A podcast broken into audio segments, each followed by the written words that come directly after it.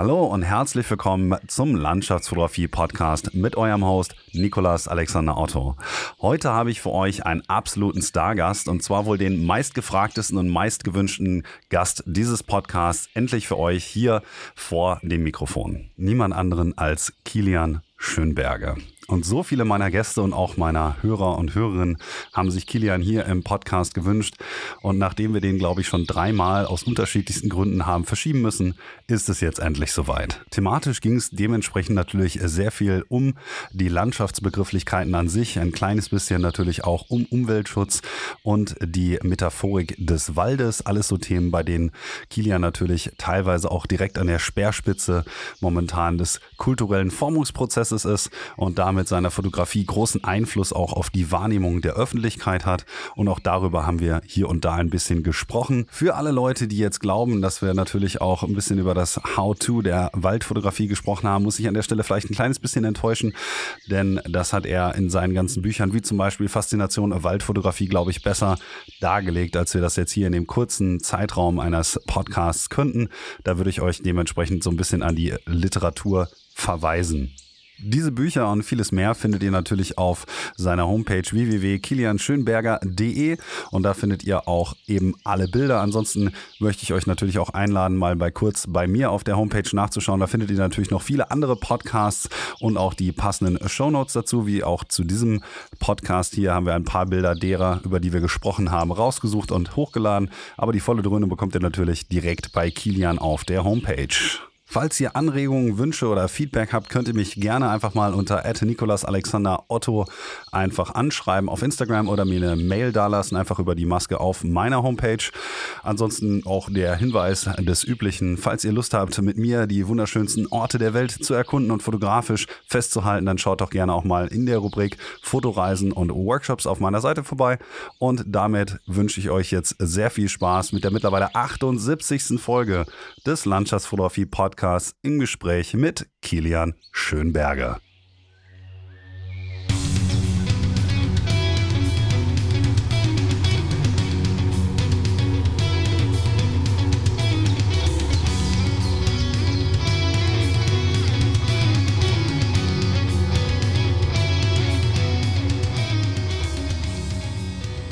So, und damit herzlich willkommen zu dieser neuen Ausgabe zur Landschaftsfotografie Podcast mit none other than Kilian Schönberger. Herzlichen Dank, dass du es endlich geschafft hast, mal mit im Podcast mit dabei zu sein, nachdem wir, glaube ich, schon viermal den Termin verschieben mussten. Hallo und herzlich willkommen, Kilian. Hallo, Alex. Ja, endlich habe ich in den, äh, in den tiefen Unweiten des Internets eine Verbindung zu dir gefunden und kann heute zu Gast in deinem Podcast sein und freue mich drauf mich mit dir auszutauschen. Ja, man muss dazu sagen, ich glaube, bis zuletzt wollte das Universum nicht, dass du äh, es in den Podcast schaffst und wir mal wieder dann diesmal auch äh, on-air quasi quatschen. Bis hin zu dem Punkt, dass bei ihm der Strom abgestellt wurde, das Internet nicht funktionierte und bei uns hier gleich die in NRW die Welt untergeht. Aber wir gucken mal, falls die Verbindung nachher irgendwann abreißt, weil hier die Blitze äh, ins Haus einschlagen oder sonstiges, dann gucken wir mal, dass wir das später nachholen. Aber darum soll es ja jetzt erstmal nicht gehen. Ähm, um die Podcasts einzuleiten, frage ich ja normalerweise immer so ein bisschen äh, was zur Person. Und jetzt habe ich mir gedacht, gut, alles, was äh, ich hier quasi fragen könnte, wurde in X-Podcasts und so ja schon mal über dich gesagt. Und die Leute können das auch in deinen Büchern über dich nachlesen und so. Aber die einzige Information, die ich zum Beispiel nicht gefunden habe, ist, wie du eigentlich mit der Fotografie angefangen hast. Also viele Leute wissen viel über dein Geografiestudium, dass du zum Beispiel in Norwegen Auslandssemester gemacht hast und eine Studienreise nach Island und dergleichen mehr, dass du in Bonn Geografie studiert hast und jetzt halt am Chiemsee wohnst und so weiter und so weiter. Aber wie hat das eigentlich mit der Fotografie explizit bei dir angefangen? Weil ich glaube, das weiß ich bislang nicht. Also angefangen hat es eigentlich so, also ursprünglich so in der Schulzeit war ich so Zeichnen, Malen immer so mein Hauptsteckenpferd, also wo ich auch ziemlich gut drin war eigentlich. Und dann hatte ich dann, äh, dürfte 2003, 2004 rum eine Caplio Rico irgendwas bekommen, so eine kleine digitale von Rico. Und das war praktisch so mein Einstieg in die Fotografie. Habe damals zum Beispiel für die Abi-Zeitung von unserem Jahrgang die Fotos gemacht und dann auch so ein bisschen rumexperimentiert experimentiert mit so Gummibärchen als so in Landschaftsdioramen und natürlich dann auch schon angefangen, ähm, zu Hause vor der Haustür die ersten Bäume und Felsen zu fotografieren, weil ich die eigentlich schon seit meiner Kindheit auch gerne mal aufgesucht habe. Und natürlich sind dann diese vertrauten Motive direkt dann auch die ersten Motive für die Kamera geworden. Und so hat es eigentlich dann angefangen und dann wirklich, sag mal, ernster wurde es dann 2006 mit einer 400D. Das war dann so Spiegelreflex, das war, war dann so, ja, der Weg, wo es dann wirklich so Richtung Landschaftsfotografie, Stativ und so weiter, wo dann wirklich das alles schon, sag mal, ja, in die Richtung gezeigt hat, in die sich das dann die nächsten, sag mal, sind wir jetzt äh, ja, fast schon 20 Jahre weiterentwickelt hat. Ja, bei dir hat sich das dann ja auch im Prinzip direkt aus dem Studio heraus zur Vollprofessionalität mehr oder weniger gewunden, wenn ich das jetzt mal so richtig skizziert habe. Fand ich eigentlich ganz interessant, ähm, dass dein Geografiestudium hat natürlich auch viel mit der Art und Weise zu tun, wie du mit deiner Fotografie und der Landschaft im Zweifelsfalle dann auch umgehst. Aber viele Leute haben ja nach dem Studium dann immer noch mal einen kleinen Umweg. Ich habe ja zum Beispiel dann auch nicht direkt Vollzeit oder so angefangen. Bei dir hatte ich immer so ein bisschen das Gefühl, das mag auch so deiner Public Persona entsprechen, dass du da relativ schnell den Weg reingefunden hast in die voll ständige Selbstständigkeit quasi. Ist das eigentlich etwas, was ich richtig im Kopf habe oder gab es da sozusagen noch irgendwelche Zwischenschritte, die mehr oder weniger unter den Tisch gefallen sind? Nö, also eigentlich ging das schon relativ schnell direkt los. Also ich habe im Studium erst, äh, sag mal, im Studium hat natürlich unterschiedliche Schwerpunkte, kristallisiert sich ja im Laufe der Jahre erst raus. Das war Diplomstudium, hat also noch ein bisschen länger gedauert als das typische Bachelorstudium heutzutage. Und dann hatte ich erst, sag mal, Vegetationsgeografie als Schwerpunkt. Der Wald lässt grüßen. Und dann ging es viel auch um Geoinformation, also Geoinformatik, ähm, mit solchen Programmen zu arbeiten, hat mir eigentlich auch Spaß gemacht, habe dann auch Praktikas gemacht, aber dann während der Exkursionen, von denen es im Geografiestudium ja nicht wenige gibt, habe ich dann mit der Kamera schon immer viel fotografiert und dann während dem Studium die ersten Aufträge bekommen, habe dann meine Diplomarbeit auch so ein bisschen in die Richtung aufgezogen, ähm, Landschaftswahrnehmung und die Nutzung von Landschaften in der Werbung, also wie Landschaften Emotionen rüberbringen können und dann, ja, das war so auch so die wissenschaftstheoretische Grundlage von meinem ganzen fotografischen hm, Vermächtnis, was ich so aufgebaut habe. Und dann waren ersten Aufträge da und irgendwie hatte ich noch zwei, drei Bewerbungsgespräche, so Richtung auch dann auf Bewegtbild und so. Hat aber dann mich nicht so, es war dann nicht so das, was ich dann machen wollte, weil es dann eher so nicht der kreative Part gewesen wäre, sondern eher so ähm, logistischer Part. Und dann habe ich gesagt, okay, Aufträge sind da, wagst du es einfach und das ist ja dann auch relativ gut, relativ schnell losgegangen. Klingt auf jeden Fall optimistisch, dass du dich da einfach so reingestürzt hast. Aber ich möchte ein bisschen natürlich auch über den Korpus der Arbeiten, die du über die Jahre so angehäuft hast. Das ist ja wirklich immens, was du über die Jahre alles so gemacht hast. Ich meine, ich alleine habe hier, glaube ich, sechs Bücher von dir rumliegen, beziehungsweise zumindest dann auch noch welche, wo du Co-Autor bist, zum Beispiel mit Bastian Werner.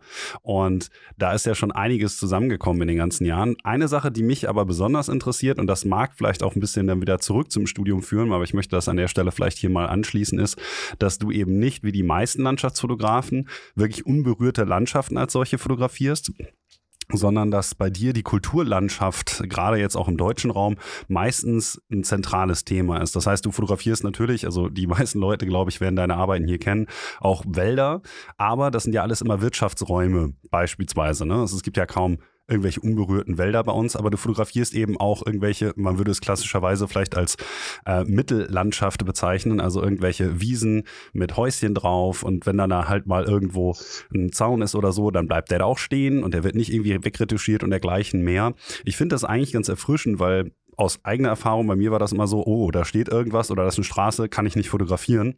Das hat sich natürlich auch so ein bisschen aufgeweicht, aber bei dir schien das an, von Anfang an quasi so zu sein, dass du der Kulturlandschaft fast noch mehr abgewinnen kannst.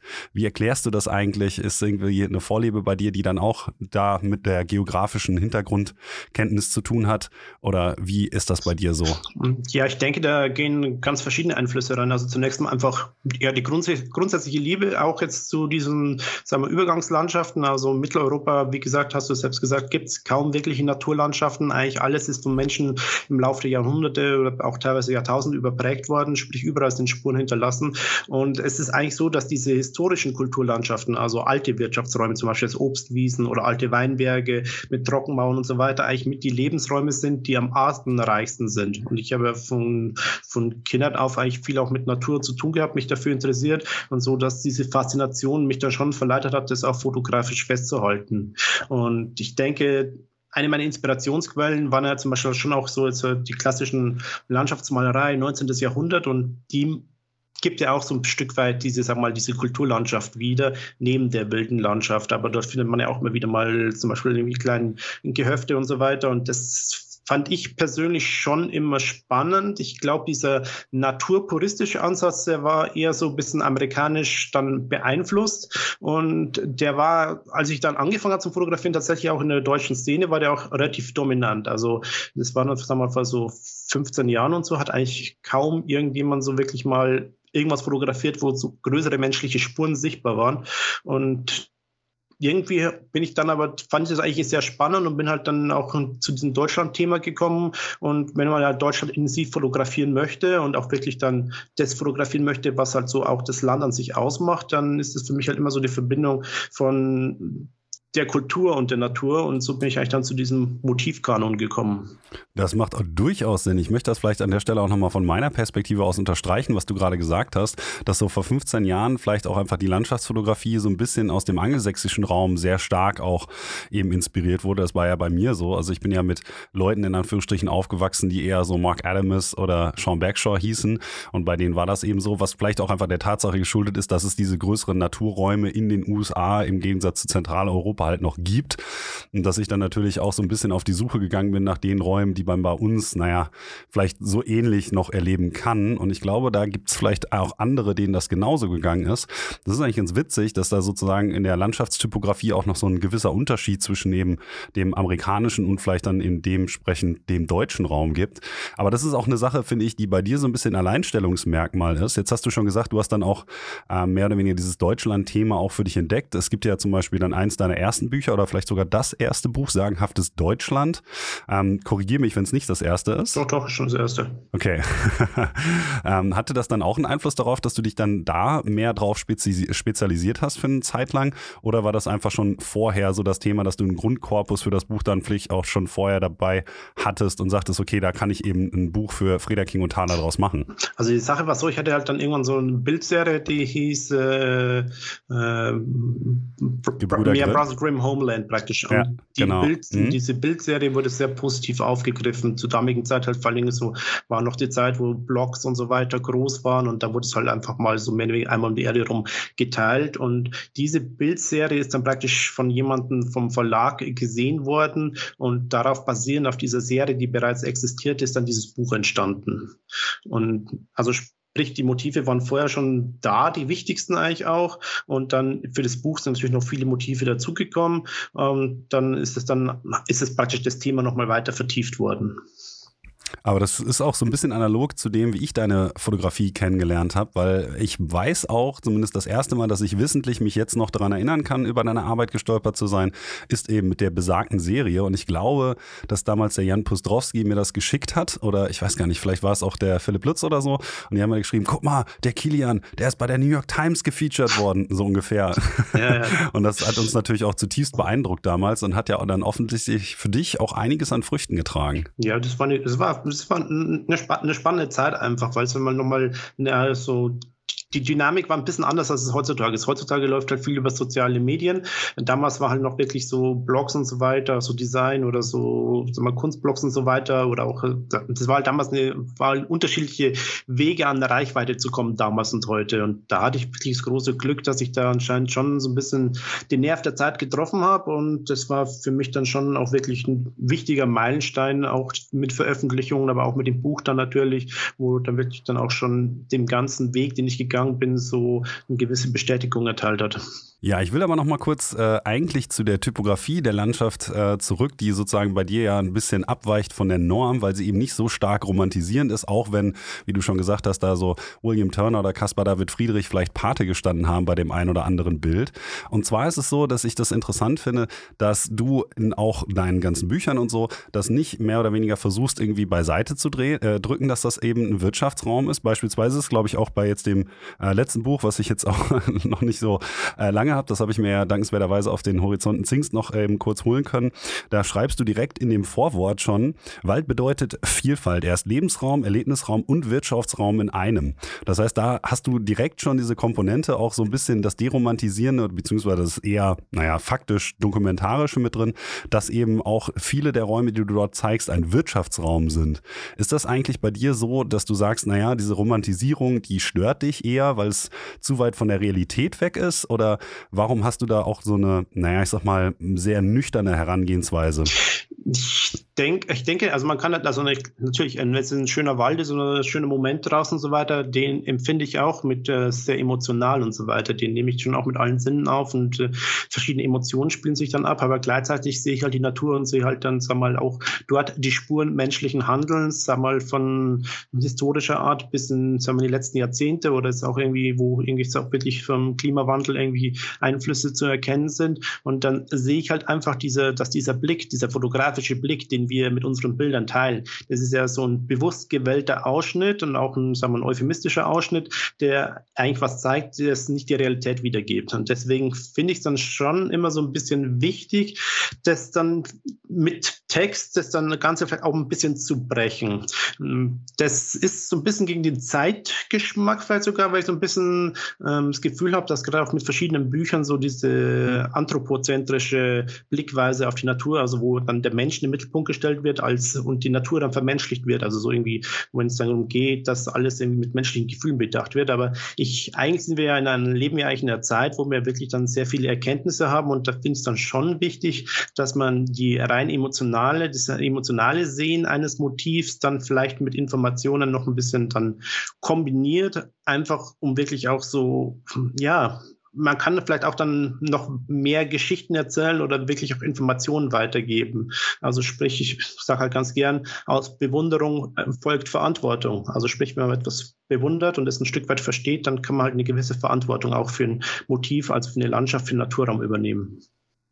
Das ist eigentlich ganz interessant, besonders in dem Kontext, dass wir jetzt ja mit den sozialen Medien immer mehr erleben, dass es so Räume gibt, die dann auch durch diese Bilder mehr und mehr Touristen anziehen und die dann eben auch teilweise zerstören. Ich meine, da bist du ja auch schon in anderen Podcasts äh, drauf eingegangen.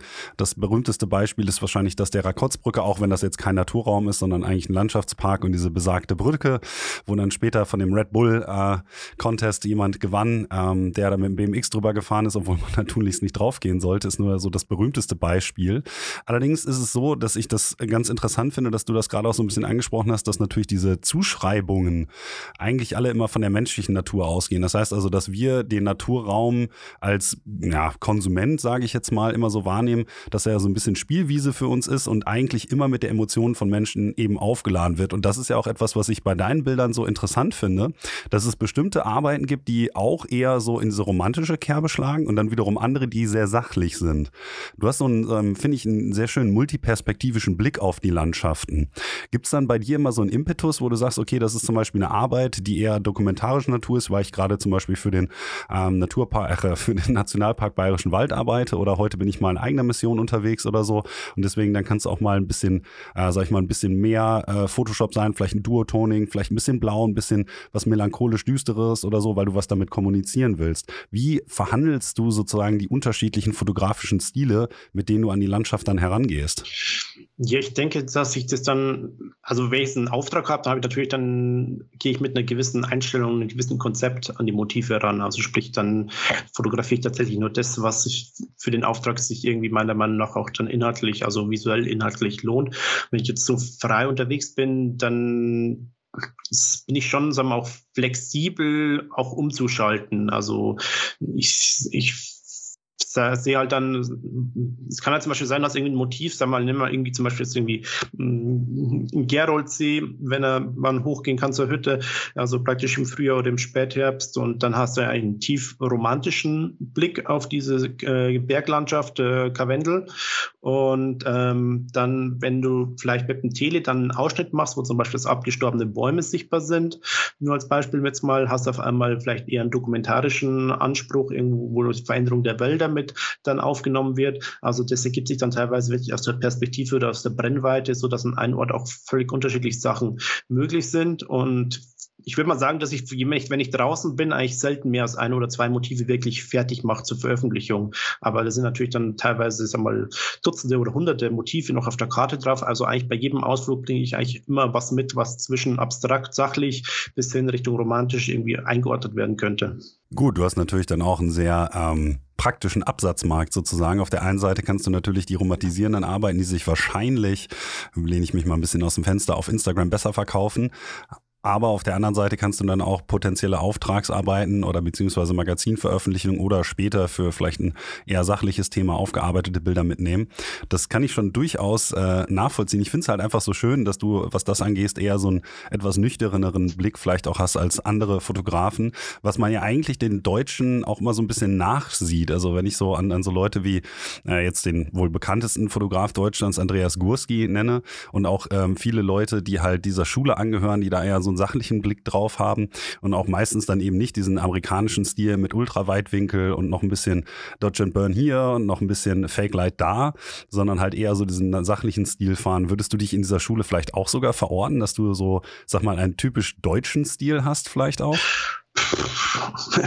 Oder diesen geprägt hast? Ja, vielmehr? also ich habe hab auf jeden Fall großes Interesse so an der äh, Düsseldorfer Schule, was die jetzt fotografisch hergestellt haben, angefangen von Bechers oder Skurski, Struth und so weiter. Das sind dann schon auch Sachen, wo ich auch Bildbände im Regal stehen habe, die dann schon ein Stück weit vielleicht auch meine Arbeit beeinflusst haben, ohne dass ich mich jetzt irgendwie aufschwingen wollen würde, mich jetzt konzeptionell in diese Sphären bewegen zu wollen. Aber natürlich ist man vielleicht selbst auch im Lauf seines Lebens von höchst verschiedenen, sagen wir mal, visuellen Dingen, Bildsprachen beeinflusst worden und so, dass es vielleicht dann schon gelegentlich mal wieder irgendwie ähm, durchkommt und ähm, ja, also also ich kann mir solche Sachen auch schon wirklich auch gut ansehen. Also ich, ich sag mal, ich gucke mir wirklich dann auch gerne Sachen an, die man, wenn man auf meinen Instagram-Account schauen würde, nicht vermuten würde, dass die, äh, dass die praktisch auch zu visuellen Bildsprache gehören, die mich selbst anspricht. Und das ist gleichzeitig auch so ein bisschen das Problem. Also man hat ja so praktisch einen, vielleicht einen Social-Media-Account oder eine Homepage und ist ja so sein, so auch irgendwie ein Stück weit das Aushängeschild, so die Marke, die man nach außen vertritt.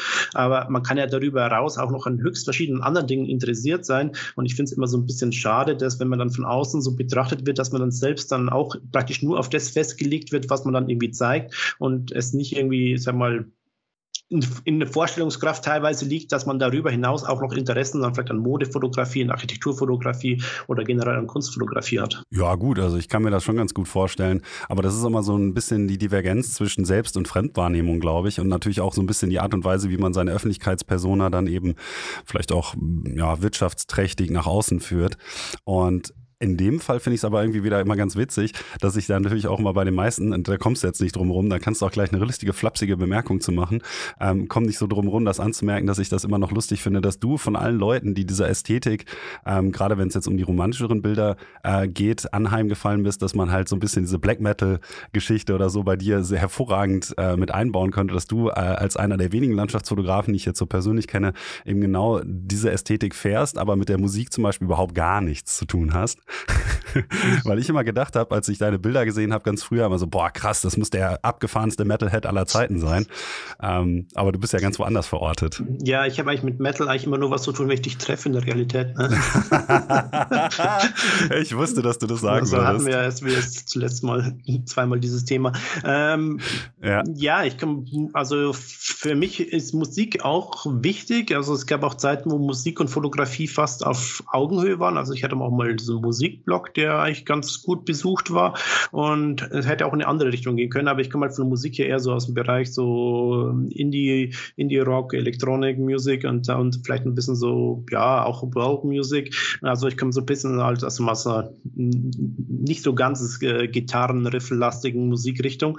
Und für mich macht Musik schon was aus, was ich sehe, wenn ich die Musik höre. Also ich, also es geht mir darum, die visuellen Vorstellungen, die ich im Kopf habe, wenn ich Musik höre. Und dann gibt es halt einfach Musikrichtungen, bei denen ich sag mal, die Bilder in meinem Kopf positiv sind. Und ich, für mich persönlich sind es subjektiv Metal stresst mich irgendwie. Also, denn ich war gelegentlich schon mal in Clubs, auch wo Metal gelaufen ist, aber da konnte ich halt nie so entspannen, aber auch nicht, mich nie so drauf einlassen. Und das ist halt einfach, glaube ich, auch wirklich vielleicht von Mensch zu Mensch unterschiedlich. Ich kann nachvollziehen, dass eine Faszination dahinter steht und dass man sich, wenn man sich darauf einlassen kann, das eine spannende und auch sehr komplexe Musikgeschichte ist, aber hat mich halt nie so gecatcht eigentlich. Und die Motive sind halt vielleicht dann trotzdem das, was man mit Metal verbinden könnte, rein theoretisch.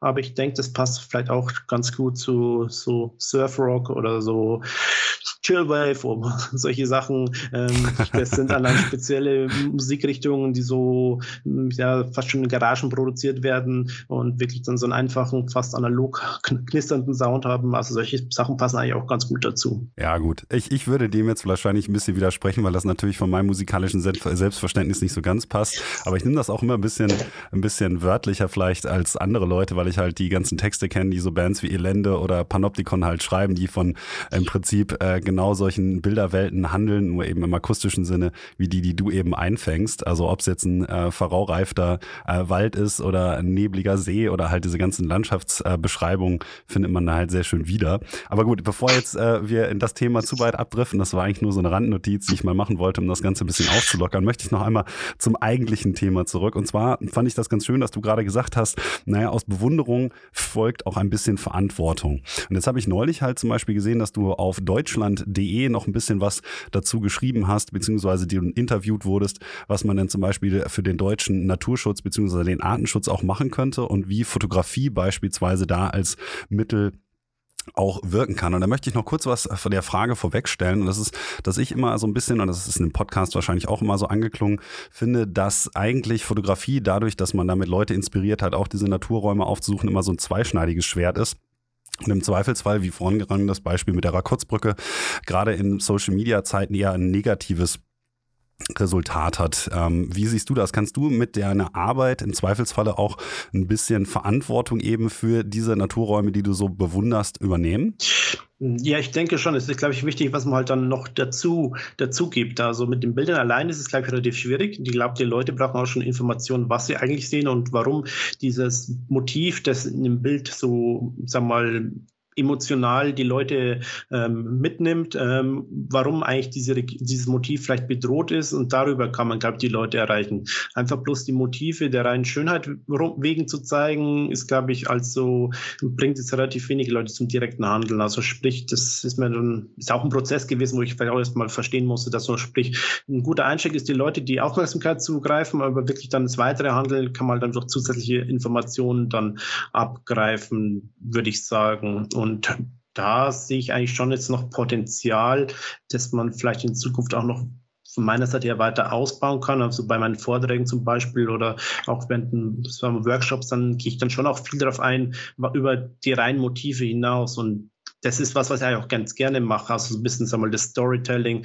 zu den Bildern dazu. Und da ist halt zum Beispiel Instagram ist halt dann eigentlich fast schon ähm, die falsche Plattform dafür, weil die Leute halt einfach durch den Feed scrollen und wenn die Leute nicht direkt gecatcht werden, dann bleiben sie überhaupt nicht hängen an den Bildern. Und selbst wenn sie hängen bleiben, liest kaum jemand die Caption zum Bild eigentlich. Und das ist eigentlich so ein bisschen schade, weil es eigentlich schön wäre, wenn man eine Plattform hätte, wo wirklich auch reichweitenstark ist, wo man Bild und Text oder Bild und Information gut rüberbringen kann. Ja, deswegen glaube ich, dass halt ähm, leider viel zu wenig Leute in, die, in, den Genuss deiner Bücher kommen. Also du hast ja zum Beispiel auch mit Andreas Kieling zusammen das äh, Buch Sehnsucht Wald geschrieben und da hatte ich so ein bisschen das Gefühl, das ist jetzt mal auch schon ein bisschen was her, dass ich mich da einmal durchgelesen habe. Äh, sehr freudiges Ereignis übrigens. Und da hatte ich so ein bisschen das Gefühl, dass das natürlich auch im Vordergrund steht, dass immer so ein bisschen was, naja, ich, ich sag mal, edukatives, was äh, bildungstechnisches auch in den Bildern eben beigefügt ist. Gerade ist ja auch Andreas Kieling jemand, der da sehr, sehr stark stark für bekannt ist und du ja im Zweifelsfalle dann aufgrund dieser Bücher eben auch. Ist es so, dass du da ein anderes Publikum eigentlich mit erreichst als jetzt zum Beispiel bei Social Media, weil wie du schon gesagt hast, da lesen wahrscheinlich die wenigsten Leute mit. Und ähm, wie ist es dann so, dass du bei den Texten, die du dann zum Teil ja auch, glaube ich, mit selbst verfasst hast, da immer versuchst, so ein bisschen was mitzugeben? Ja, also ich denke schon, dass das Buch niemand, also klar, es gibt immer Überschneidungen zwischen Leuten, die Social Media mir folgen und auch die Bücher kaufen, aber ich glaube schon auch über den Buchmarkt kaufen kaufen auch viele Leute, die vielleicht selbst auf Social Media gar nicht aktiv sind. Also sprich, ich kenne viele Leute aus meinem, meiner Schulzeit, die auf, mittlerweile nicht mehr auf Social Media sind, weil sie einfach die Zeit nicht mehr haben, weil sie einfach vom Berufsleben und Familienleben, Freundeskreis einfach sich so ein bisschen aus dieser ganzen Social Media Geschichte so rausgezogen haben, weil vielleicht oft auch die Zeit noch fehlt. Und so ich glaube schon, dass dann so mal dann die Leute eher vielleicht mal auch ein Buch kaufen und so weiter und sich einfach mit dem Buch irgendwo hinsetzen, einfach in diese Bücherwelt gezielt eintauchen. Also sprich in ein Buch und das als nehmen es mal als visuelle Reise, wo man sich dann auch wirklich dann mal längere Zeit mit beschäftigt und auch was, dass man einfach mal zwischendurch, wenn man irgendwo der Bushaltestelle warten muss oder so, oder im Aufzug fährt, dann zack, Handy raus, kurz mal durchscrollen, was ist neu, like hier, like dort und dann Handy wieder weg, ohne wirklich dann, dass die Motive oder so weiter, dass das vertieft hängen geblieben ist. Tja, ich glaube, das ist unserer Informationsgesellschaft so ein bisschen äh, geschuldet, dass wir natürlich immer mehr konsumieren, immer schneller konsumieren und da wenig Zeit bleibt eben. Aber ich glaube, dass auch gerade der Schlag Mensch, der sich eben auch die Zeit nimmt, vielleicht mal so ein Buch zu lesen, sich im Zweifelsfall auch wirklich ein bisschen die Zeit nimmt, sich mit der Natur selbst auseinanderzusetzen. Und jetzt muss ich mich eigentlich schon fast wieder so ein bisschen selbst geißeln, weil meine nächste Frage rührt auch so ein bisschen daher, dass ich ein bisschen überfragt bin, wenn Leute äh, genau diesen Gestus immer so ein bisschen herantragen. Naja, Fotografie kann halt auch zum Umweltschutz und zum Naturschutz beitragen. Und ich habe immer das Gefühl, auch um, ähm, bei mir selbst meistens, das kann ich natürlich noch erklären, aber das lasse ich jetzt erstmal außen vor fürs Erste, aber auch bei ähm, beispielsweise Klienten, mit denen ich Workshops habe oder Freunden oder einfach anderen Fotografen oder der gesamten Online-Szene, dass nur die wenigsten Fotografen sich eigentlich mit den Räumen, in denen sie fotografieren, auch wirklich intensiv auseinandersetzen. Ich gebe mal so ein ganz plakatives Beispiel. Ich weiß jetzt nicht, warum in die Geomorphologie in der Jura beispielsweise jetzt genau da an der Stelle eine Karstquelle ist. Genauso wenig könnte ich jetzt sagen, wenn ich jetzt irgendwo durch äh, die Gegend laufe, warum gerade hier Huflattich wächst oder im Zweifelsfalle, welche dieser Pflanzen eigentlich Huflattich ist. Und ähm, ich frage mich immer so ein bisschen, ob das eine, der Zeit geschuldet ist dass äh, viele Leute halt auch in die Natur gehen, eher um dann auch ähm, sich selbst entweder in Szene zu setzen, sich selbst irgendwie als Erholung, also Natur als Erholungsraum wahrzunehmen oder sich selbst zu inszenieren oder im Zweifelsfall, wie jetzt zum Beispiel bei mir oder anderen Kollegen, wie, naja, bei dir, ich möchte dich jetzt mal nicht mit dazu zählen, aber zum Arbeiten dorthin gehen. Wie glaubst du, kann man Leute dazu bekommen, dass sie sich eben über diesen eigentlichen Primärzweck hinaus mit der Natur wieder mehr verbunden fühlen und mehr darüber erfahren wollen? Also ich zunächst mal ist ja prinzipiell einfach rauszugehen und einfach, sag mal, zu erleben und auf sich wirken zu lassen, ist ja einfach erstmal gar kein schlechter Ansatz erstmal. Also ist ja schon okay, einfach wirklich die frische Luft und so weiter, die Natur zu genießen. Ähm, und ich denke halt auch gerade, ja, ist mal wieder zurück auf Instagram, da war halt schon auch große Bewegung, dass die Natur als Spiegel der menschlichen Größe benutzt wird. Also sprich, man stellt sich allein irgendwo hin an eine Klippe und dann zeigt man dadurch, dass man selbst so ein bisschen so gleich den im, im, im, der, im Wilden Westen oder so irgendwo in eine einsame Gegend stellt und dann der Mensch gegen die Elemente und so weiter, was eigentlich ein bisschen albern ist, weil wir in einer Zivilisation leben und eigentlich, wenn wir nicht gerade in ein Tiefseeboot einsteigen, eigentlich uns in der Natur relativ, sagen wir mal, sicher bewegen können. Und das ist, aber dieses Naturerleben ist an und für sich ja nichts Verkehrtes. Also ich würde jetzt nicht sagen, dass jeder, der jetzt rausgehen muss und im Wald oder unterwegs ist und in den Bergen unterwegs ist, muss wissen, welche Blume und wo wächst oder was das da für erdgeschichtliche Zusammenhänge zur Landschaft geführt haben. Das ist ein spezifisches Wissen, was vielleicht bei mir auch dann schon mal teilweise über Jahrzehnte zusammengetragen ist und so weiter. Aber ich sehe es halt bei mir selbst. Also ich, ich weiß es halt so ein Stück weit, teilweise durch Studium, teilweise, dass ich schon während meiner Schulzeit viel viel für Naturschutzorganisationen gearbeitet habe. Und ich weiß halt und ich versuche halt dieses Wissen zum zu teilen, einfach ein bisschen noch mehr mitzugeben, außer meine Bilder oder außer die fotografische Komposition. Und ich denke, wenn man es dann sieht vor Ort, dann ist es auch vielleicht auch, oder auch im Motiv ist es schon auch spannend, so ein bisschen zu verstehen, was man eigentlich sieht. Aber das ist, wie gesagt, auch ein Zeitinvest und dieser Zeitinvest, sich da wirklich einzuarbeiten, also selbst beim Blumen und so weiter bin ich auch nicht der größte Spezialist. Das ist halt was, was man halt dann auch nicht immer leisten kann. Ja, deswegen freue ich mich auch so ein bisschen darauf, weil du sowas eben dann doch leisten kannst, dass wir ja vielleicht nächstes Jahr sogar zusammen noch einen Workshop geben und ich bin ganz erpicht darauf bin, dann zu hören, welche Ausführungen du dann so für unsere äh, Reisegäste mit dabei hast. In dem Kontext mal kurz ein, äh, eine Frage zu dem letzten Workshop, den du ja auf den Fotohorizonten Zingst auch gegeben hast. Wir hatten ja, glaube ich, beim Frühstück noch drüber gesprochen und ich fand es irgendwie ganz interessant, ähm, dass du auch sagtest, dass du natürlich, also jetzt gerade in dem Fall, ähm, dass du den Leuten einmal noch ein bisschen was mitgibst. Ist das dann schon so, dass man ähm, bei dir auch so ein kleines bisschen äh, noch über Biologie und Geografie lernt, wenn man dann eben auf dem Workshop ist, dass du dann sagst, ach guck mal hier, das ist so entstanden, ach übrigens hier, äh, die Pflanze heißt so und so, zumindest in einem gewissen Maße, dass du das auch vielleicht ähm, nimm, siehst als, als, naja, man würde jetzt auf Neudeutsch sagen, unique selling point?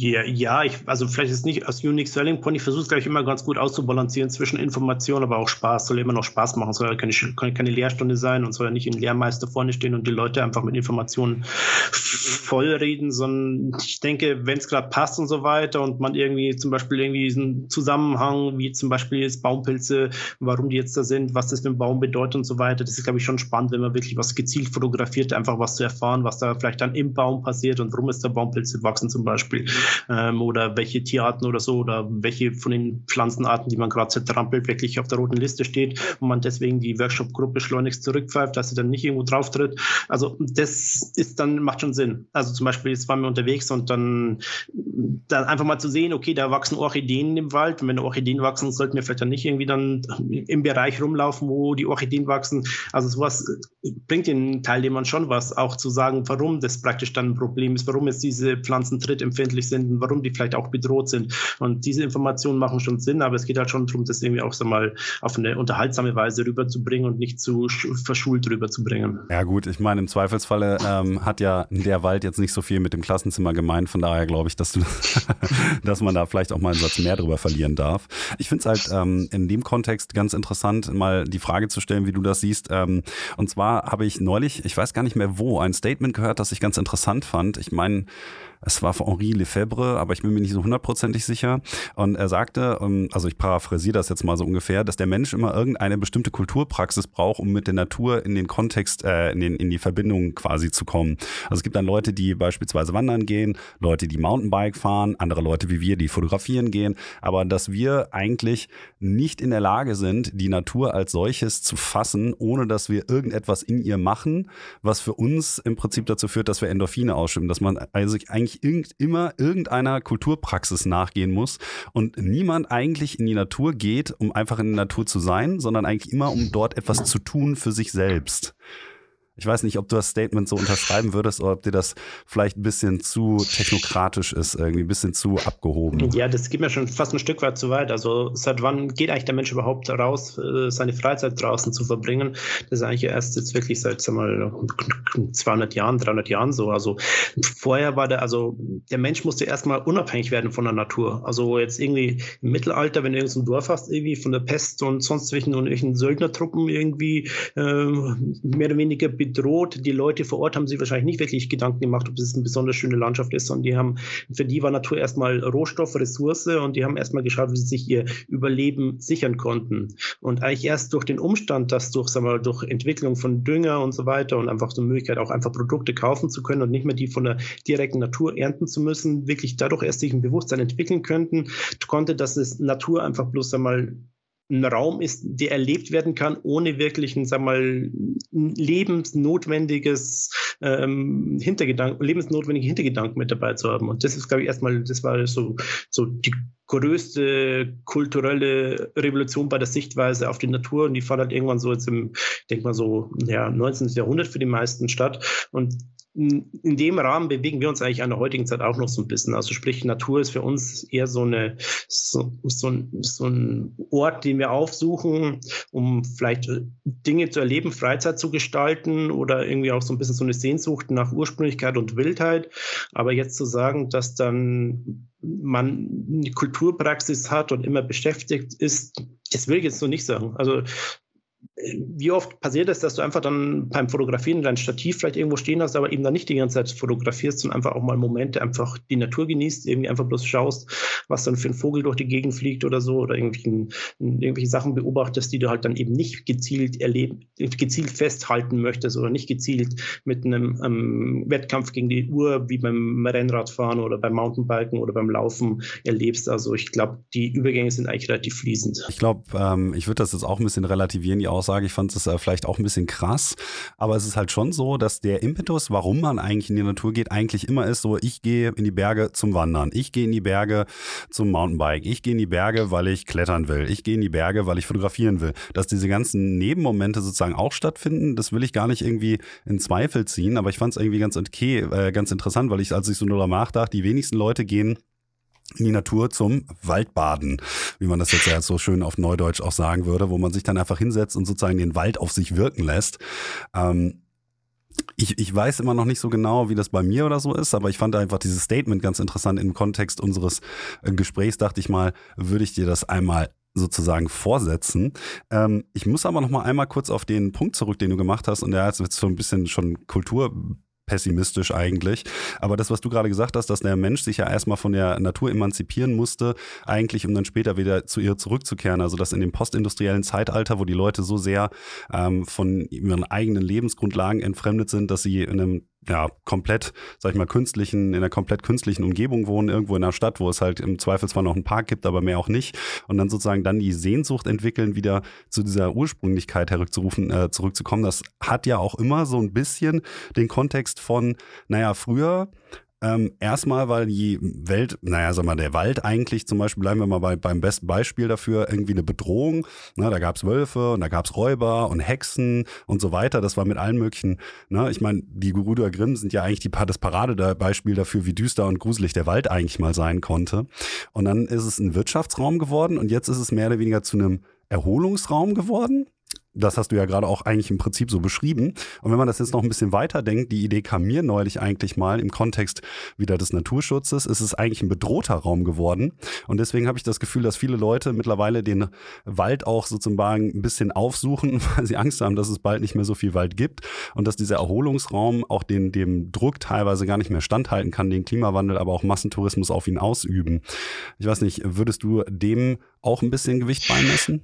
Also, also man, ich denke, man kann schon von einer Art, so einer, so einer Art Neoromantik sprechen. Also du hast ja angesprochen früher, das war der Wald, so ja, Geister, Hexen, Räuber und so weiter. Und ich glaube, was jetzt gerade passiert, ist, dass der Wald schon auch wieder spirituell aufgeladen wird von den Leuten, die in den Wald gehen, die sich mit Wald beschäftigen. Da haben verschiedene Bücher, verschiedene Autoren, aber auch so Trends wie Waldbaden und irgendwelche Kraftorte und so weiter. Das spielt alles mit rein. Also für viele Leute, also es mir kommt so ein bisschen so vor, so, natürlich hast du einerseits diese rational-wissenschaftliche Sicht auf Wälder, aber bei vielen Menschen ist, glaube ich, der Wald so auch so ein bisschen so, so ein Sehnsuchtsort nach einer wilden Ursprünglichkeit, nach einer Welt, die jetzt nicht von Technik praktisch durchstrukturiert ist. Und ich glaube, daher kommt so ein bisschen die Sehnsucht, die Wälder aufzusuchen.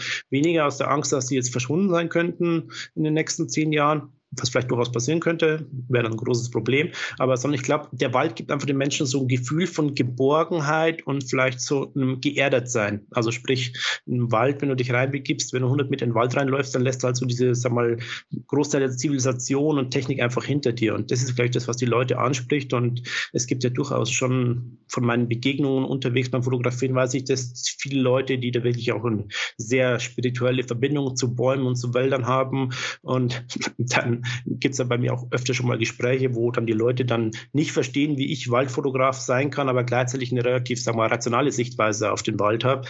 Und das ist, glaube ich, was viele Leute in die Natur raustreibt, ist halt wirklich diese Spiritualität vielleicht sogar. Ja, das finde ich eigentlich interessant, weil jetzt machst du im Prinzip den äh, impliziten Rückbezug auf äh, die Divergenz dieser zwei Stile, die du ja miteinander fotografisch auch vermixt. Also einmal das romantische und einmal das sachliche und dass du ja eher so der sachlich-naturwissenschaftliche Mensch bist, gerade wenn du in den Wald gehst. Aber ich möchte dem Punkt nochmal einmal äh, was zufügen und zwar fand ich das auch ein ganz, ganz äh, interessantes Zitat aus äh, Waldwelten. Da hat deine Co-Autorin, die Viktoria äh, Omersbach, geschrieben, dass sozusagen diese Liebe zum Wald ist so eine, so eine Art Phantomschmerz der Industrialisierung Visualisierung. Das hatte ich jetzt gerade auf meinem Skript leider auf der zweiten Seite, sonst hätte ich das noch mit in die Formbemerkung gerade gepackt. Aber das finde ich, hat das Ganze ganz schön zusammengefasst. Ja, das ist ein bisschen wie bei Herr der Ringe, wo halt diese Ents, die Ents dann losmarschieren und so gegen diese Industrialisierung durch die, äh, durch die Orks und so weiter, wo dann rund um den Turm des weißen Zauberers praktisch dann die ganzen Wälder fällen. Das ist eigentlich genau die, dieses, sag mal, dieses Motiv, was halt auch im Film aufgegriffen wird. Also immer der Kampf äh, zwischen, sag mal, Industrialisierung und gegen Natur. Also Prinzessin Mononoke, du wirst den Film ja kennen als, äh, ja. das ist ja auch genau dieses Ding. Das ist auch diese Industrialisierung und dann der Verbrauch von Rohstoffen und dagegen steht dann diese Welt der Naturgeister und der Tiere. Und diese Sachen sind eigentlich das, was immer wieder, sagen wir auch in Literatur oder in Medienproduktion wie Filmen oder vielleicht auch Computerspielen, Avatar zum Beispiel, immer wieder zur, zur ein großes Thema der Menschheitsgeschichte eigentlich. Und das ist halt auch vielleicht das, was dann teilweise bei uns in der Fotografie auch durchaus eine Rolle spielt und im generellen Erleben von Wäldern. Wobei ich jetzt aber sagen muss, dass das Beispiel mit Prinzessin Mononoke oder auch mit äh, Herr der Ringe alles immer eigentlich ähm, einen negativen Ausgang hat. Also im Endeffekt wird ja der Waldgott in Prinzessin Mononoke getötet und Ashitaka ähm, geht ja dann später zu der ähm, Frau Umeboshi, glaube ich, heißt sie. Ich bin mir gerade nicht sicher, äh, die diese Eisenhütte führt und sagt, naja, nachdem der Waldgott tot ist und der Wald gestorben ist, so ja, wir bauen jetzt eine bessere Stadt. Und das ist sozusagen das Ende des Filmes. Und da wird quasi in Wirklichkeit gar nicht mehr so wirklich durchverhandelt, ähm, was denn diese bessere Stadt sein könnte. Und bei Herr der Ringe im Buch ist es ja noch negativer. Ähm, da ist es ja sogar so, dass äh, Frodo, als er dann wieder zurückkehrt ins Auenland, ähm, glaube ich, Saruman oder zumindest ein Teil der Ork-Armee äh, das Auenland quasi auch schon industrialisiert hat und da eigentlich dann nochmal ein Konflikt ausbricht, der im Film zum Beispiel gar nicht verhandelt wird. Und auch da ist es eben so, dass dieses, sag ich mal, wunderschöne wilde Zeitalter der Natur dann der Industrialisierung geopfert wird. Und ich hoffe mal, dass das uns nicht auch genauso geht. Aber das ist natürlich auch so eine Frage, auf die wir als einzelne Menschen wenig Einfluss haben, äh, eher so auf das große Gesamte. Da bin ich vielleicht auch ein bisschen pessimistisch, was das angeht. Also wir sind ja da gerade mittendrin eigentlich, also zum zweiten Mal. Also zum, also zum ersten Mal war es ja schon so, auch als im 19. Jahrhundert so Landschaftsmal, irgendwelche romantischen Landschaften, Wälder und so weiter gemalt haben. Das war ja auch keine Wiedergabe der Realität, sondern es war auch nur Ausschnitte aus der Realität. Um die herum haben sich ja damals schon Bevölkerungswachstum, beginnende Industrialisierung, Manufakturen und so weiter, das hat sich ja damals schon alles verändert. Also sprich, die haben ja damals auch schon eine Welt gemalt, die im Verschwinden inbegriffen war. Und jetzt diesen Moment erleben wir eigentlich gerade wieder vielleicht noch auf einer viel größeren globalen Skala mit den Veränderungen, die der Klimawandel mit sich bringt, dass halt dann wirklich ganze Wälder absterben und dann vielleicht auch ganze Baumarten bedroht sind und so weiter. Also sprich, wir stehen jetzt wieder in so einem, sagen wir mal, so einem, einem Punkt, wo das Vertraute, das Althergebrachte oder auf das, was wir zumindest für ein paar Jahrzehnte verlassen konnten, verschwindet. Ein Zeitraum, diese Verschwinden von Natur hat halt dann auch vielleicht oft auch eine politische Konnotation. Also damals, Beginn 19. Jahrhundert, napoleonische Kriege, Revolution Diskussionen. Und auch jetzt wieder stehen wir einfach vor politischen Veränderungen, Populismus und so weiter in allen möglichen Richtungen, Ideologien, die teilweise überspitzt ausge, ausgelegt werden. Und das ist halt auch so eine gewisse Unsicherheit. Und diese Unsicherheit tendiert der Mensch dazu, ein Stück weit sich Bezug zu nehmen auf das, was ihm vielleicht vertraut ist. Und was ist ihm vertraut? Einfach die Natur vor der Haustür. Und deswegen glaube ich, dass dann auch so ein Stück weit so wirklich auch dieses, das in den letzten, sagen wir, letzten zehn Jahren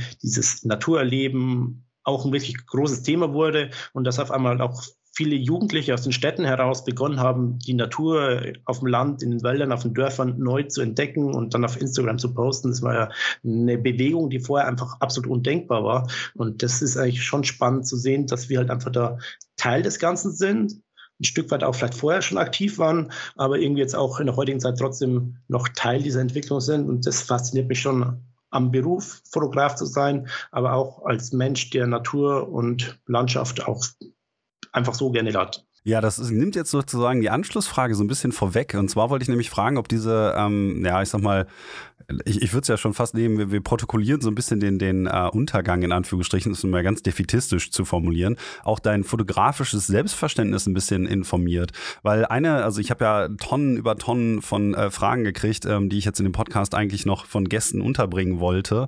Ähm, einige davon habe ich übernommen und die nächste wäre zum Beispiel auch so ein bisschen, ob dich, äh, was dich eigentlich seit den ganzen Jahren, in denen du schon fotografierst, eigentlich immer noch wieder vor die, äh, vor die Tür treibt. Und jetzt könnte man das natürlich im Rückbezug auf was du gerade gesagt hast, mal ähm, aufstellen, wie weit dein fotografisches Selbstverständnis eben auch von diesem Gedanken getrieben wird, dass du eben Teil bist dieses großen Wandels und den dann auch eben dokumentieren kannst in diesen ganzen Naturräumen.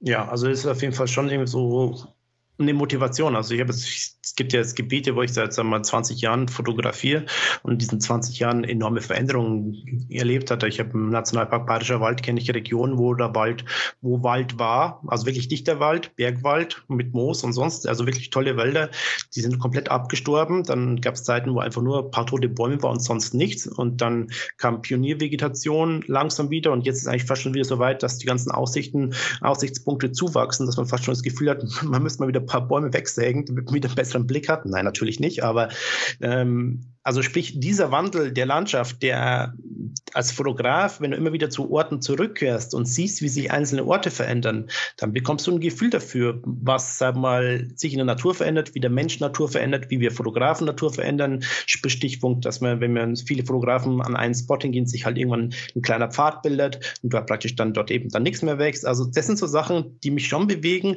und wo ich dann sag mal einerseits meine Spuren in der Landschaft und Natur sag mal, kritisch bewerten kann. Andererseits auch so ein bisschen meine Auf Aufgabe sehe, äh, Natur und die Entwicklung so ein bisschen auch zu begleiten und halt auch so ein bisschen Augenmerk drauf zu richten. Aber du sprichst ja jetzt größtenteils auch von Orten, die relativ bekannt sind. Das heißt, du hast aber wahrscheinlich auch hier oder da mal, jetzt abseits zum Beispiel vom Nationalpark Bayerischen Wald oder so, solche Veränderungen irgendwie auch wahrnehmen können. Eben da, wo nicht allzu viele Fotografen hinkommen, weil eine deiner großen Stärken ist ja eben genau da zu fotografieren, wo andere Leute nicht fotografieren. Ist es da auch so, dass du das betrachten kannst oder ist das eher so, dass du das größtenteils nur dort siehst, wo eben du nicht mehr alleine bist? Also es geht, es geht ging ja um das Thema irgendwie Fotografen und ihre Auswirkungen auf die Natur, wurde ja viel diskutiert in der deutschen Szene, wo ich auch Akteur war. Und ähm, ich bin halt einfach der Meinung, wenn man wirklich möchte, dass sich ein Wort durch, sag mal, durch Fotografen und in Folge von Fotografien. Also ich sage immer, Fotografen sind so eine die beginnende Outdoor-Gentrifizierung. Also erst kommen Fotografen, machen dort Fotos alleine, dann kommen Fotografen, kommen mit den Workshop-Gruppen dahin, schon mehr Zulauf, dann beginnen Reiseunternehmen praktisch dann darauf aufzubauen und dann hat man praktisch so eine Art und Weise einen, einen gewissen Zulauf und da muss man halt immer abwägen, okay, der Ort, an dem ich fotografiere, bietet ja die Infrastruktur, dass wirklich Leute den Ort besuchen können, fotografieren können, aber auch sonst freizeitmäßig erleben können.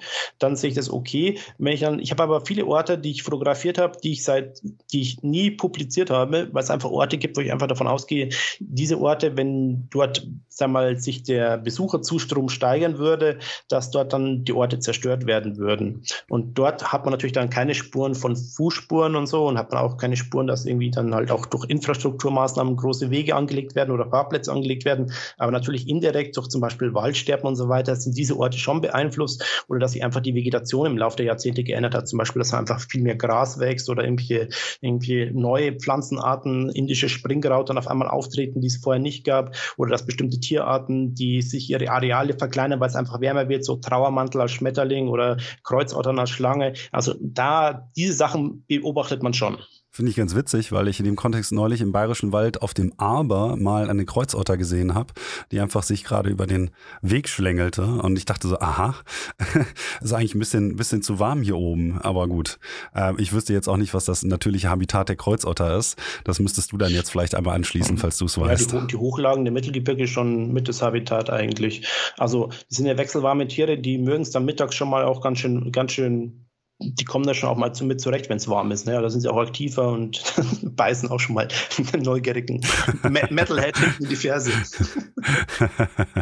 ja, ich, ich habe meinen Abstand gehalten. Ich habe aber noch eine andere Frage als, äh, an dich. Und zwar ähm, finde ich das immer ganz interessant, ähm, zu den Leuten auch so ein bisschen den künstlerisch-handwerklichen äh, Bezug zu haben. Und äh, eine Sache, über die wir vor Unzeiten mal gesprochen haben, ist, dass du deine Fotografie damals zumindest nicht als Kunst bezeichnet hast, sondern du hast gesagt, du bist ein Handwerker.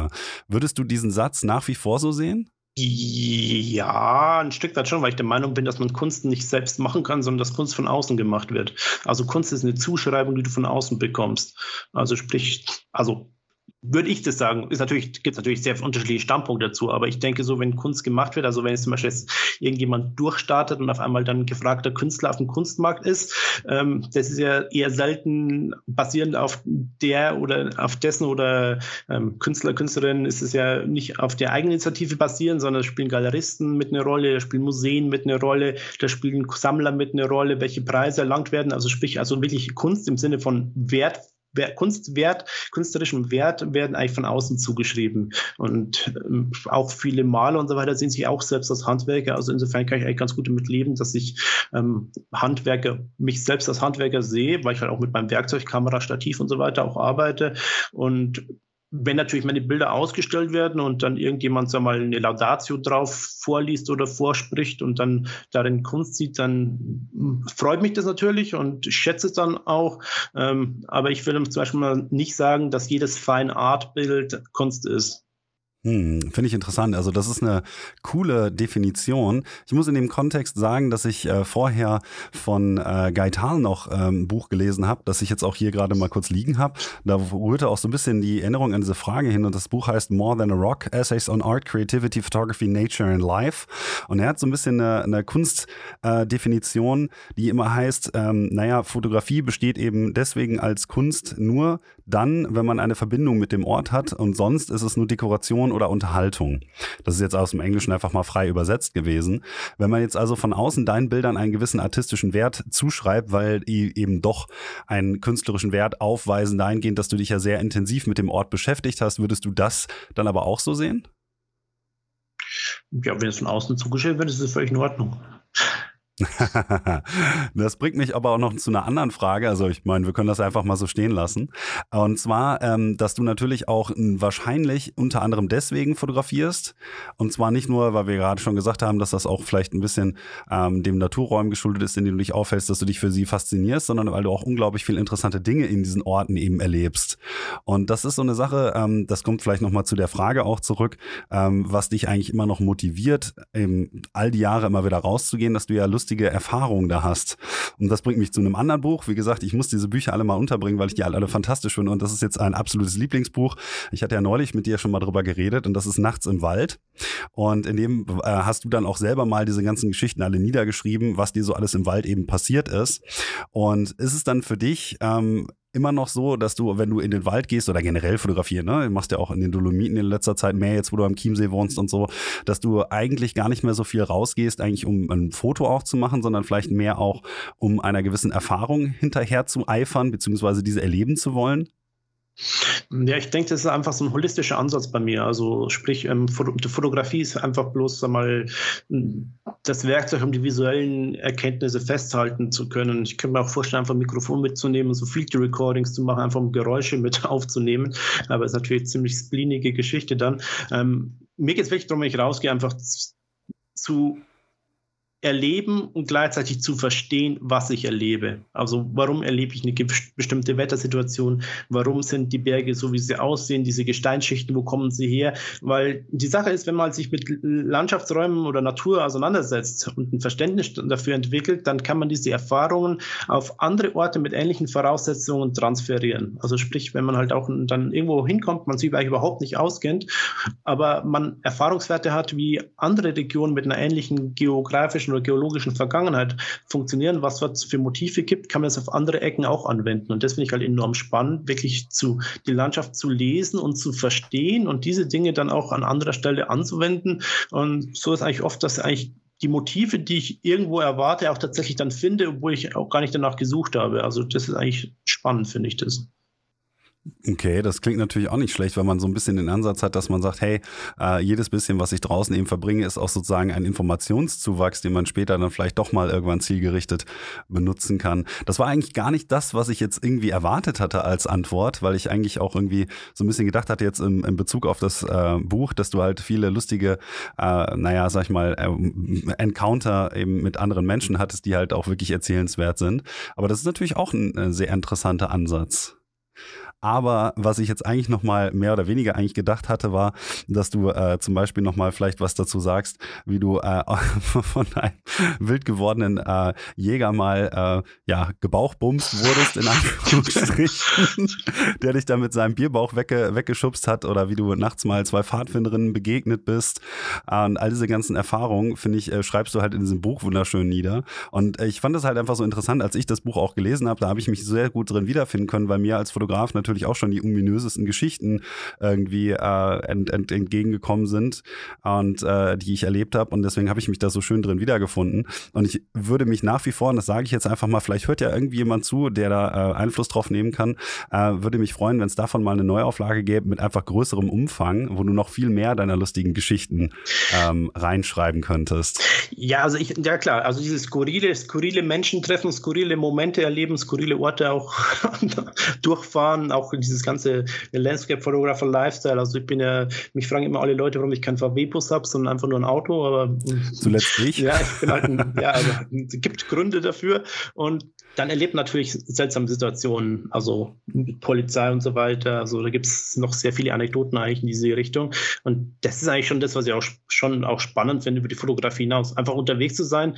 Und was ich halt auch für mich unheimlich sag mal, gewinnbringend fand, ist wirklich in allen Ecken Deutschlands unterwegs gewesen zu sein, überall, sagen wir mal, irgendwo mal irgendwas gegessen zu haben, ich wie Geschäfte, Bäckereien, Metzgereien, Supermärkte aufgesucht zu haben und dort so ein bisschen so die Stimmung und, sag mal, das Gefühl der Leute in Gesprächsfetzen so aufgegriffen zu haben. Also sprich, das ist ja was, was, glaube ich, kaum jemand irgendwie wirklich gemacht hat, auch die wenigsten Leute aus anderen Berufsrichtungen, dass sie wirklich mal flächendeckend in allen Ecken waren und dort diese unterschiedlichen sagen wir mal, auch dieses unterschiedliche Gefühl, das du hast in den Orten und wie die Leute dort leben, das einfach mal bundesweit zu sehen, das fand ich auch enorm spannend und das hat auch schon so ein bisschen auch, sag mal, wie ich halt dann auch gesellschaftliche Entwicklung jetzt beobachte, ist das schon ein Stück weit beeinflusst, weil natürlich das dann mich, sag mal, schon auch, ja, es hat mich schon auch zum Nachdenken aufgebracht. Ja, zum Nachdenken und auch wahrscheinlich hier oder da mal zum Schmunzeln. Ja, oder zum, auch zum, oder so zum, zum, zum, Schreien und zwar da so über. Äh, ich, also ja. es, gibt, es gibt natürlich viele Themen, jetzt irgendwie auch von, angefangen von Naturzerstörung bis weiß der Himmel wohin, wo ich oft auch hab schreien, hätte schreien können, wo ich dann irgendwo hingekommen bin, nach einer, einer halben Nacht durchgefahren, was zu fotografieren und da waren irgendwie die Bäume frisch umgesägt oder so. Also das ist dann natürlich dann so, dass ich dann fluchend und irgendwie einen Feitstanz aufführend irgendwo vor, vor Ort rumstand und mich mich wirklich tierisch darüber aufgeregt habe und irgendwie, also es gibt wirklich sehr viele, sehr viele Geschichten und Erfahrungen und das ist ja schon, das ist schon schön und das wäre auch schön, auch das von anderen halt auch zu erfahren, ne? also da sich mal ein bisschen auszutauschen darüber. Ja, genau für das ist ja auch dieses Podcast-Format so ein bisschen da. Eigentlich hatte ich auch überlegt, ob ich jetzt noch äh, eine meiner Lieblingspassagen aus dem Buch einfach mal vorlese, um dann so ein Gefühl den äh, Leuten dazu zu geben, was da so drin ist. Aber ich glaube, das spare ich mir jetzt und sage einfach, das ist eines meiner absoluten Lieblingsbücher, die ich generell bei mir zu Hause stehen habe. Ähm, ich muss aber am Ende mehr oder weniger noch ein paar ähm, Fragen hinten anstellen hier.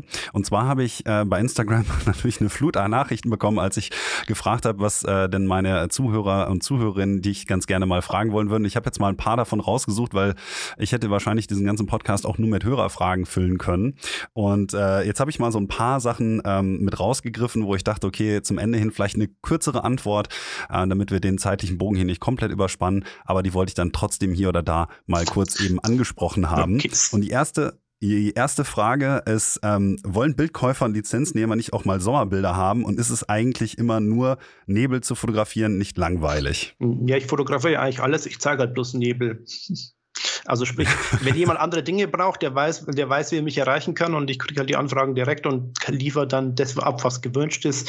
Für manche Kampagnen und Großproduktionen wird natürlich kein Nebel gewünscht. Also ich bin da flexibel, aber halt Instagram ist halt schon ziemlich nebellastig, aber es gibt ja durchaus sonnige Momente in meinem Leben auch. Eben nicht der, der nihilistische Black Metaller. Okay, dann haben wir noch eine Frage und zwar, wie viel Zeit steckst du in deinen Job? Äh, wie viele Stunden am Tag, in der Woche, im Monat arbeitest du eigentlich?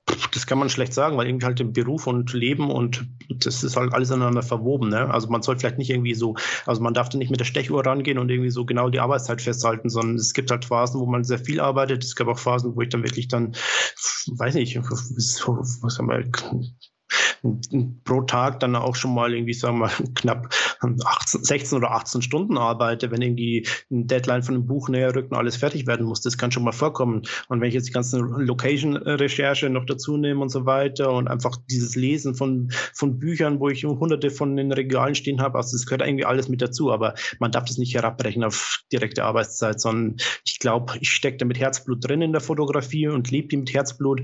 Und deswegen ist es für mich nicht, dass ich dann eine Arbeitszeit ausrechnen. Okay, dann hätten wir als nächste Frage, wann sieht man dich eigentlich mal auf Vorlesetour bzw. Buchtour?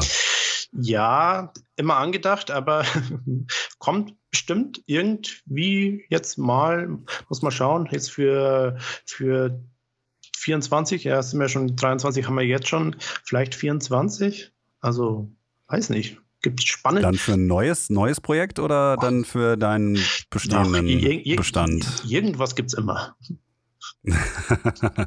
okay, da, da, will ich jetzt auch nicht zu weit nachbohren. Ähm, dann habe ich eine Frage, äh, wo kann man eigentlich Fogpants kaufen? Ja, Fogpants, die muss man sich selbst stricken. Und zwar muss man da auf einen geheimen Berg steigen. Dort befindet sich ein Moor und da gibt es ganz besondere Wollgräser, die sind magisch aufgeladen. Und aus diesen Wollgräsern muss man dann an einer Vollmondnacht einen Faden spinnen und mit diesen Faden kann man dann sich diese magischen Fogpants ähm, selber stricken. Aber der Ort ist geheim, habe ja mal Zwerg verraten. Ah, okay. Ich wollte gerade fragen, wo man das denn nein. Dann nein. würde ich mir nämlich auch direkt Also, einholen. also ja, kannst du stricken? ja, ein bisschen. Oh, geil. Nee, also wie gesagt, also die Sache ist halt viel Recherche, viel Vorbereitung und dann klappt das auch. Ähm, ich habe aber noch zwei, drei Fragen und äh, die nächste Frage ist genauso albern und zwar, ähm, ist Mayonnaise ein Instrument? Ich glaube, Mayonnaise ist will ich jetzt nicht als Instrument bezeichnen. Mayonnaise ist für mich eigentlich eher so eine, eine Art Operationswerkzeug. Ah, okay. Ähm, aber von den albernen Fragen nochmal zu einer vielleicht etwas ernsteren, äh, so zum Abschluss. Ich habe, wie gesagt, noch mehr so Blödsinn. aber das machen wir dann vielleicht ein andermal, wenn wir ein bisschen äh, mehr getrunken haben und dann vielleicht mal live einen Podcast aufnehmen. Vielleicht ja bei den nächsten Fotohorizonten oder so. Ähm, und meine Abschlussfrage ähm, bei den meisten Podcasts ist ja eigentlich schlicht und ergreifend immer die, ähm, dass ich meinen Gast oder ja, in dem Fall jetzt dich dann frage, welche Fotografen und Fotografinnen dich eigentlich in der letzten Zeit so aus dem Deutsch deutschsprachigen Raum jetzt inspiriert haben und bei denen du dich vielleicht mal freuen würdest, wenn ich die hier auch in den Podcast holen könnte? Hm, vielleicht die Jungs von Zeitweise. Das sind jetzt keine mhm. klassischen Landschaftsfotografen, ähm, aber die machen tolle Naturfotografie. Also an und für sich, glaube ich, es gibt halt, also ich glaube viel, du hast ja schon mittlerweile, welche Episode ist das jetzt? 57 oder sowas in die Richtung? 78. 78, ja, du hast ja schon die meisten, die meisten Namen, die ich jetzt nennen könnte, hast du natürlich schon irgendwann mal ähm, vorgestellt. Also was ich mir vielleicht mal wünschen würde, dass du mal zum Beispiel vielleicht jemanden von den German Romers auch einlädst und so ein bisschen auch mal dieses Thema in Instagram-Fotografie und klassische Landschaftsfotografie versucht zu beleuchten und so weiter. Das könnte ich mir vielleicht ganz spannend vorstellen oder also so in die Richtung zu gehen, also wirklich mal jemanden aus dem Bereich, aus Bereichen einzuladen, mit denen man über, Überschneidungen hat, aber das dann doch vielleicht eine ganz bisschen andere Bildsprache hat. Das könnte ich mir ganz spannend vorstellen. Ja. Oder vom Hegen zum Beispiel, der tolle Luftfotografie macht, der ist natürlich, glaube ich, auch ein toller Gesprächspartner. Also es gibt da durchaus einiges, was man da noch, glaube ich, machen kann. Den Tom Hegen zum Beispiel hatte ich schon gefragt. Das ist, glaube ich, leider an dem Terminlichen dann auch gescheitert. Ich weiß gar nicht, das ist danach ein bisschen im Sande verlaufen, leider. Und bei den German Romers hatte ich, glaube ich, mal den Daniel Ernst gesprochen, den ich auch schon mehrfach getroffen hatte sogar. Aber das ist äh, teilweise zeitlich gar nicht so einfach, weil ähm, er und Tashi natürlich auch immer sehr, sehr viel unterwegs sind. Aber ich schaue nochmal, dass ich da vielleicht nochmal nachhacke, ob das nicht doch in der Zukunft irgendwie mal terminlich möglich sein könnte. Und natürlich kannst du irgendwie auch mal zum Beispiel Special machen, irgendwie vielleicht irgendwie so ähm, Frauen in der Landschaftsfotografie, ähm, also sowas in der Richtung zu machen. Also und da ist auch ein Thema, was immer mal eine Rolle spielt. Sichtweisen, unterschiedliche Sichtweisen, Gemeinsamkeiten und so. Also da gibt es ja durchaus noch Leute auch, die wirklich verdient haben, Gehör zu finden. Ansonsten jetzt noch vielleicht nochmal für alle meine äh, Zuhörer und Zuhörerinnen, falls ihr noch irgendwelche Leute habt, die ganz gerne in den Podcast haben könnt, könnt ihr mir das natürlich auch immer bei Instagram einmal schreiben. Und äh, ja, dann würde ich jetzt zum Abschluss dir nochmal ähm, einen äh, großen Dank ausrichten, dass äh, wir das jetzt endlich mal entgegen des Willens äh, des Universums geschafft haben, hier einen Podcast aufzunehmen. Und du danke dich ganz, ganz herzlich für deine Zeit, Kilian. Ja, hat mir auch Spaß gemacht. Ich freue mich auf ein Wiedersehen im realen Leben und wünsche euch allen da draußen gut Licht. Die kürzeste Nacht des Jahres ist vorbei. Endlich werden die Nächte länger und endlich kann man dann auch wieder wirklich mit ein bisschen mehr Schlaf morgens zum Fotografieren rausgehen. Können wir alle wieder Nebel jagen und die schönsten und spannendsten Momente in Landschaften und Natur einfangen. Ja, das würde ich sagen, ist ein hervorragendes Schlusswort. Alles klar, bis dahin, ne? Ciao. Mein Dank geht natürlich auch raus an alle von euch Zuhörer und Zuhörerinnen, die ihr den Podcast so tatenkräftig unterstützt. Ich freue mich wie immer, wenn ihr den natürlich auch mal euren Kollegen, Freunden oder Familie schicken würdet. Und vielleicht nochmal eine kleine Entschuldigung an all die, die jetzt gehofft hatten, dass sie hier den Schlüssel zur perfekten Waldfotografie bekommen. Wie gesagt, ich hatte das Intro mal gesagt.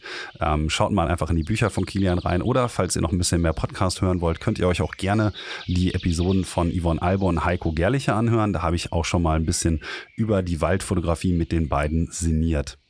Zum Abschluss nochmal der Hinweis bezüglich meiner Fotoreisen und Workshops. Falls ihr zum Beispiel nächstes Jahr Lust habt, mit in die Canadian Rocky Mountains zu kommen und mit Danny LeFrançois und mir Nordlichter, Gletscher und allerlei Wintermotive festzuhalten, dann schaut mal auf meiner Homepage vorbei. Das Ganze wird gemacht für Travel to Nature und ich habe auch noch ein paar andere Sachen für nächstes Jahr wieder mit im Petto, wie zum Beispiel die Islandreise und Färöer mit Sven Herd. Außerdem gibt es Teneriffa und diverse andere Sachen. Falls ihr zum Beispiel im Herbst noch mitkommen wollt, Nordlichter fotografieren mit mir und Cody Duncan. Dann gibt es dann noch die Lofotenreise, noch ein, zwei Plätze frei. Nächstes Jahr gibt es dann außerdem auch noch Spitzbergen. Da sind nur noch zwei Plätze frei. Das werde ich auch zusammen mit meinem Kollegen Sven Herd machen. Und zu guter Letzt noch was ganz Besonderes. Und zwar habe ich es jetzt echt nach ein paar Jahren mal geschafft, zusammen mit Marc Kögel was auf die Beine zu stellen. Das wollte ich schon seit längerem mal gemacht haben. Wir werden im November für vier Tage alles zur Schwarz-Weiß Feinart-Fotografie in Zingst machen. Also alles, was so mit Ultra Langzeitbelichtung, Minimalismus und dergleichen mehr zu tun hat. Der Workshop ist natürlich bei mir auf der Homepage auch gelistet. Und zu aller allerletzt könnt ihr natürlich auch gerne immer mal ein bisschen Feedback dalassen. Egal, ob ihr mir bei Instagram schreibt, bei Facebook, per Mail oder über das Kontaktformular auf meiner Homepage. Ich freue mich auf jeden Fall immer was von euch zu hören. Und wenn ihr den Podcast mögt, könnt ihr natürlich auch sehr gerne bei iTunes oder so mal eine Bewertung hinterlassen. Das gibt mir dann immer ein bisschen mehr Leverage, wenn ihr auch euren Freunden, Familie und äh, allen möglichen anderen Leuten mal Bescheid gebt. Äh, je mehr Leute den Podcast eben hören, desto einfacher ist es natürlich auch für mich, für euch dann wieder prominentere Gäste hier in den Podcast zu holen. Von daher ist das natürlich auch ganz hilfreich. Ansonsten wünsche ich euch genau wie äh, zuvor Kilian auch mal schön gut Licht und wir hören uns hoffentlich dann beim nächsten Mal. Mein Name ist Nikolas Alexander Otto und ich wünsche euch alles Gute. Bis dahin.